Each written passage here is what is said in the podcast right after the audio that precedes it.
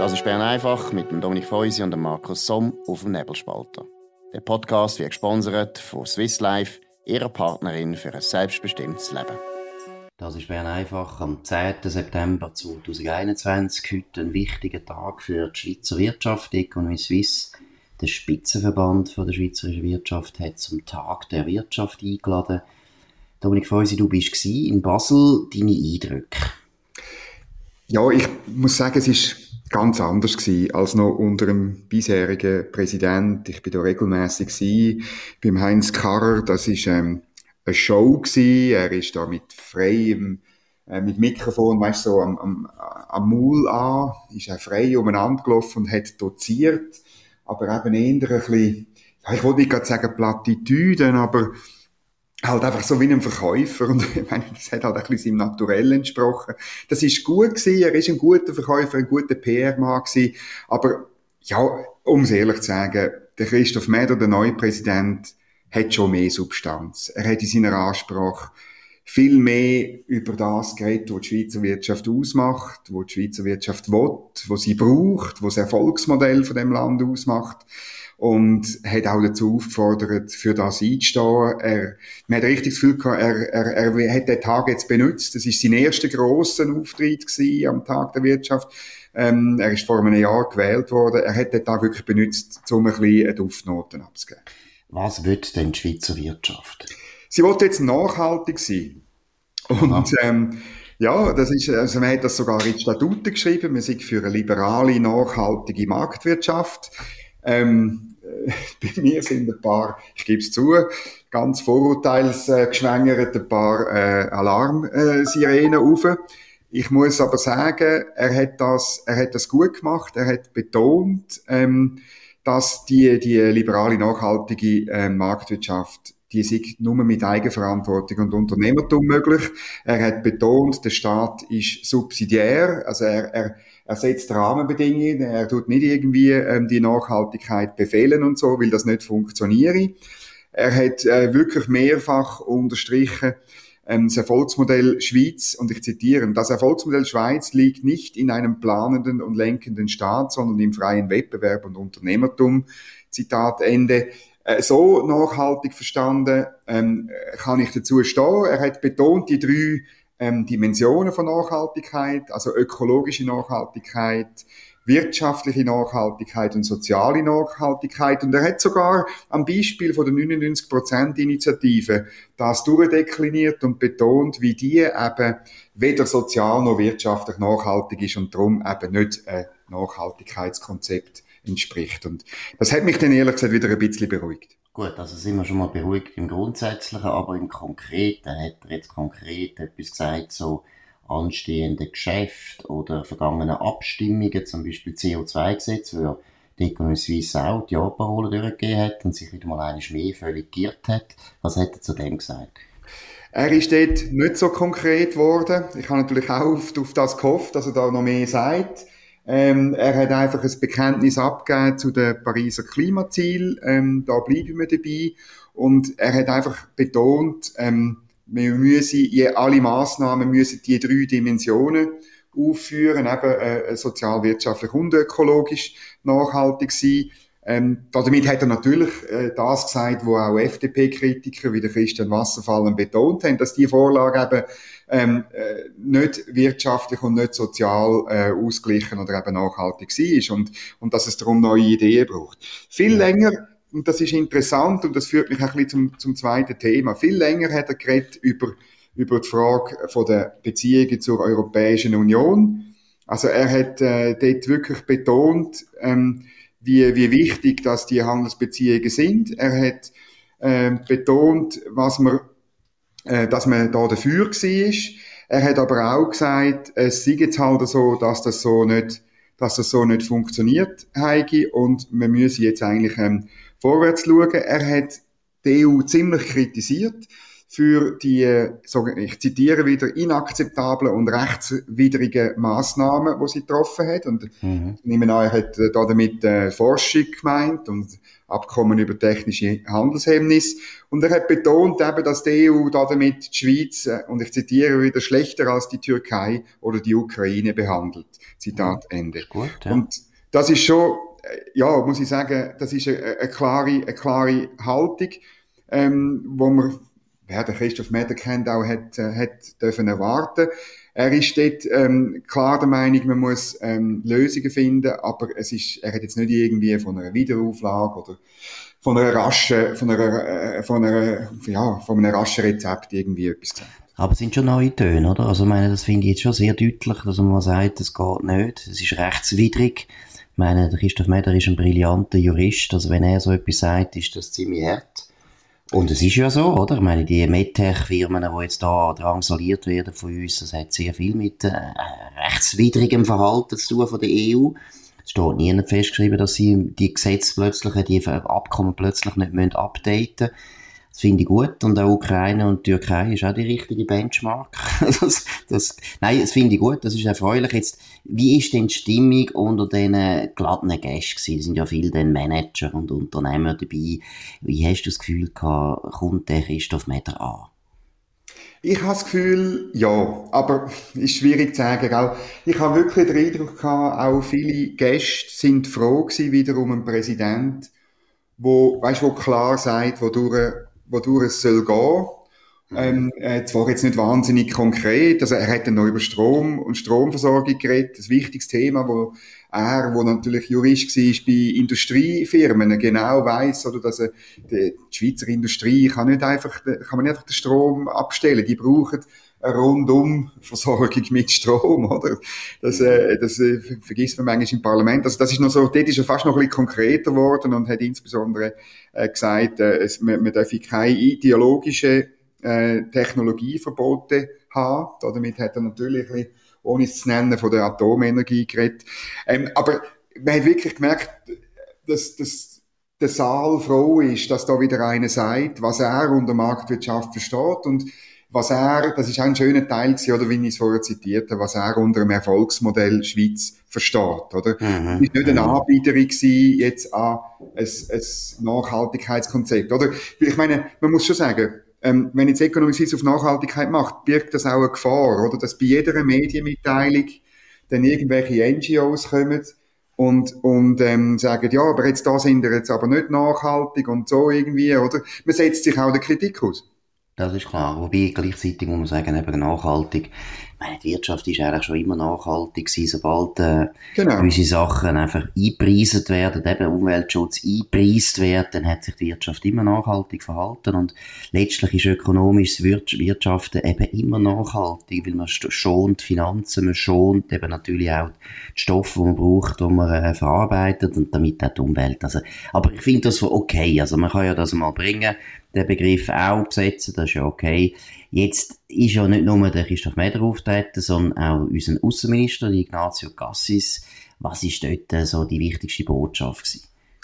Ja, ich habe einen gelösten, äh, fröhlichen äh, Ignazio Cassis erlebt. Er hat in seiner Ansprache betont, äh, wie die Schweizer Wirtschaft in der Pandemie ihren Wert bewiesen haben, durch, durch, durch Widerstandskraft, durch, durch auch, wie, wie sie die Krise bewältigt hat. Natürlich auch mit Hilfe äh, vom Bund, das ist klar, aber, aber gleich, ähm, da hat er ein, ein, ein Lob ausgesprochen, gesagt, äh, der Bundesrat sei stolz auf, äh, auf die Schweizer Wirtschaft. Das hat den Leuten natürlich gut da im Saal.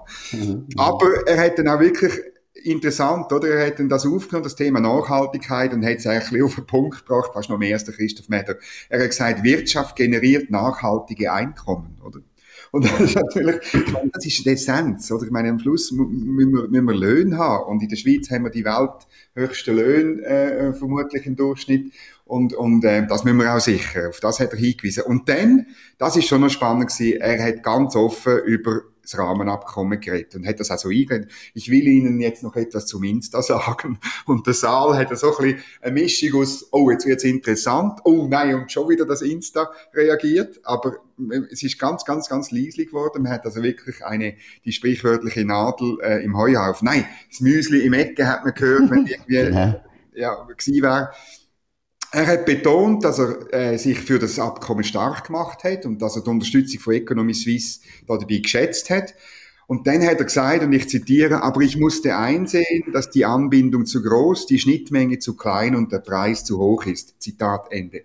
So deutlich, frei von der Leber weg, habe ich das noch nie gehört. Ähm, als, als so, ja, als Diagnose, warum es nicht geklappt hat. Jetzt schaffe der Bundesrat da geregelte Beziehungen zur EU. Und dort hat er auch betont, die geltenden Verträge müssten, Zitat, vollständig angewandt werden, Zitat Ende. Und die Verknüpfung des Rahmenabkommens mit anderen Fragen wie Forschung und so, Sigi, Zitat, sachfremd und kontraproduktiv, Zitat Ende. Das zweite Zitat haben wir auch schon gehört, das ist die offizielle mhm. Sprachregelung. Und dann hat er noch einen lustigen Satz gesagt, also er hat noch betont, eben, er höre halt oft, dass die Schweizer Rosinenpickerin sind. Das hat er aber wirklich abgelehnt und gesagt, angesichts von einem Handelsbilanzdefizit von 25 Milliarden, also wo die EU sozusagen mehr ähm, ähm, geschäftet mit uns, sieht das nicht richtig. Ähm, und, und hat das wirklich so ein bisschen äh, als, als, als das abgelehnt, was wir ja auch schon betont haben. Der Vorwurf ist halt äh, völlig absurd, wenn man zusammen Verträge hat und Freihandel betreibt. Absolut. Und gut, äh, man kann jetzt nicht erwarten, dass er auch noch sagt, das sei rechtswidrig. Aber Nein. immerhin, immerhin ist auch relativ deutlich, wenn er sagt, Abkommen sollen angewendet werden, ist auch relativ deutlich.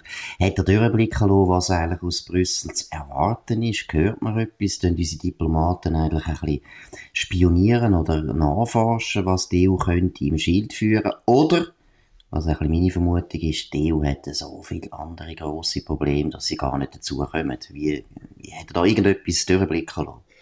Äh, eigentlich nicht. Da war er sehr zurückhaltend. Gewesen. Er hat betont, man rede mit den Mitgliedsländern. Ähm, die Mitgliedsländer von der EU haben in den letzten zehn Jahren die Frage immer eigentlich an die Europäische Kommission delegiert. Und wenn er mit einem geredet hat, hat er etwa das Gefühl gehabt, er hätte in Griechenland die gleichen in Brüssel geschriebenen Sätze zu hören bekommen wie in Estland. Das hat er so mhm. gesagt. Ah, weil man einfach, wenn er gekommen ist, hat man zu Brüssel gefragt, was müssen wir sagen zu den Beziehungen zur Schweiz. Und dann hat er immer das Gleiche gehört. Jetzt aber sind wir in den Mitgliedsländern ein bisschen schockiert und fragen sich, warum hat es eigentlich nicht geklappt? Man, man, man fragt ja auch nachher in, in Brüssel und so. Und er hat das so ein bisschen betont, dass halt die, die, die, die Verhandlungen mit der EU-Kommission, die sind immer so ein bisschen technisch-juristisch gewesen. Und was gefehlt hat, ist so ein bisschen die politische Dimension, die man halt eher in den Mitgliedsländern Länder hat.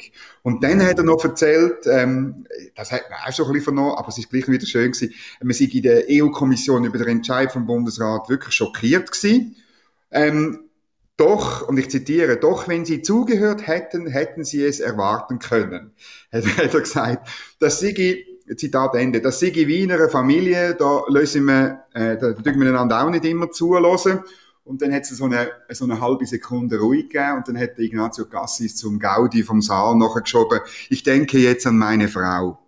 das ist gut. das ist gut. Aber ich meine eben, das, haben wir ja auch schon gesagt, ich meine, die haben einen Botschafter, die EU hat einen Botschafter in Bern und der könnte ja ab und zu einfach mal Zeitung lesen.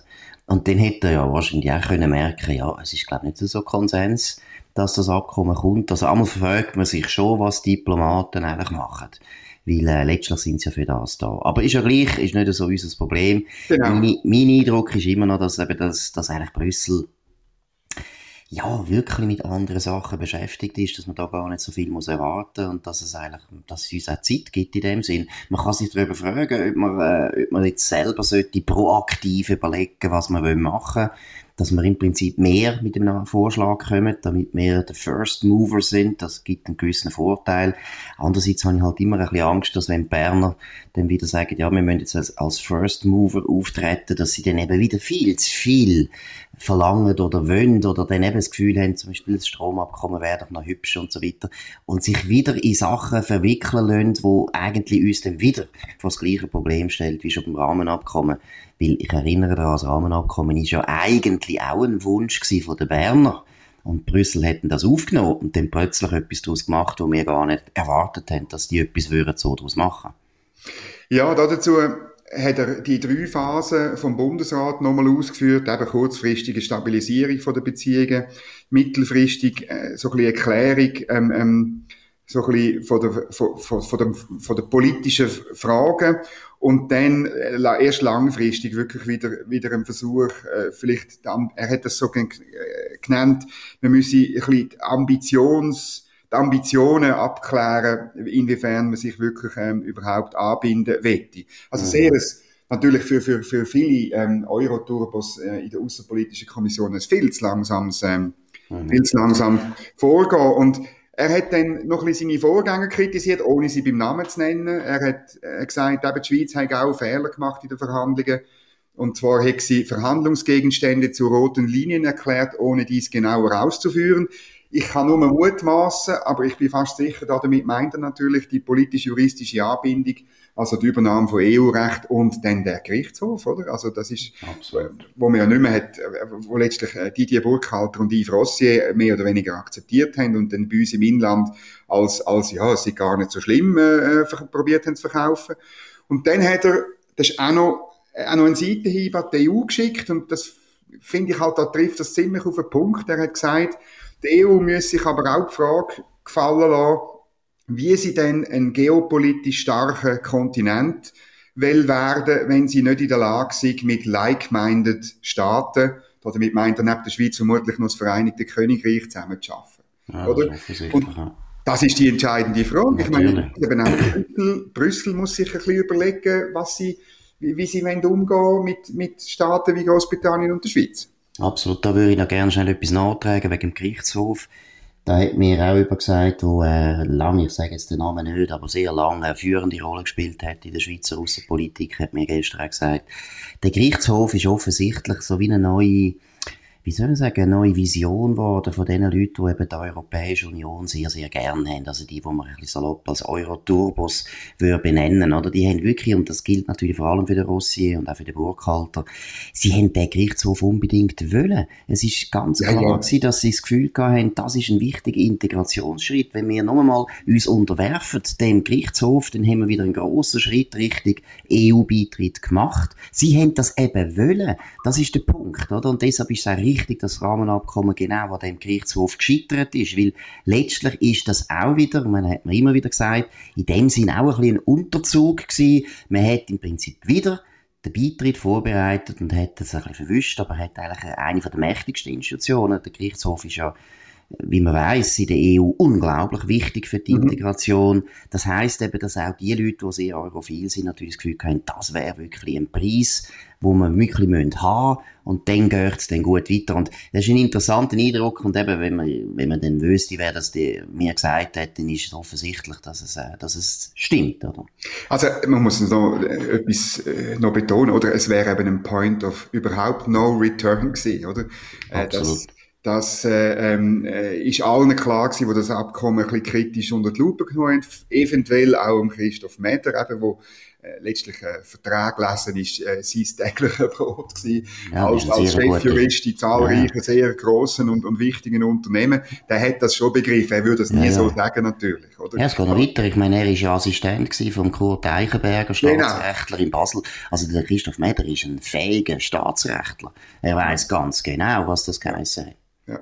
Und eben, dass man wäre aus dem Ding gar nicht mehr rausgekommen, außer dem Beitritt. Und das haben ganz ehrliche Beitrittsbefürworter haben das auch gesagt. Ich kann mich gut erinnern, ich sage jetzt den Namen auch nicht, äh, weil er es im Vertrauen mir gesagt hat. Ähm, er hat gesagt, ja, weisst, der EWR-Gerichtshof, den wir auch hätte können nehmen, das Andocken am EWR-Gerichtshof, oder?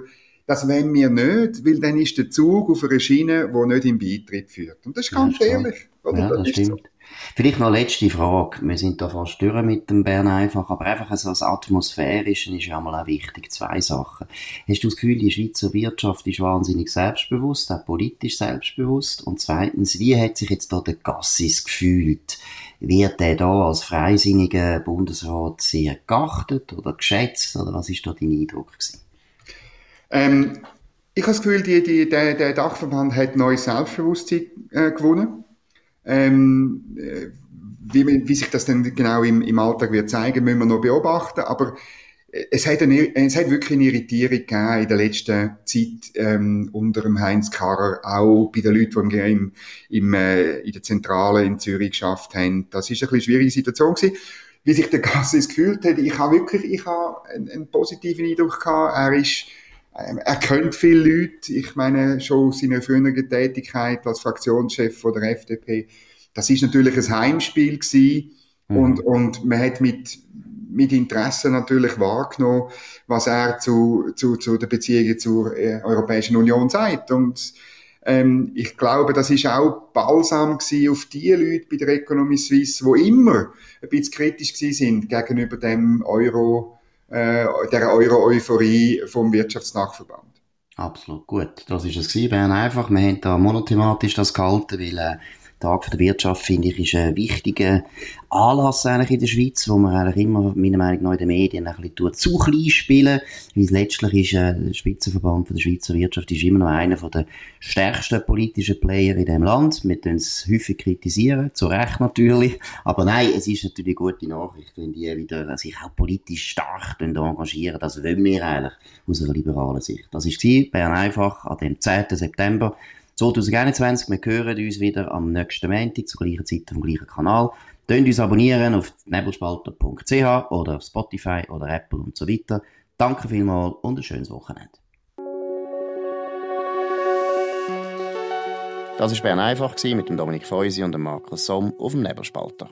Der Podcast wird gesponsert von Swiss Life, ihrer Partnerin für ein selbstbestimmtes Leben.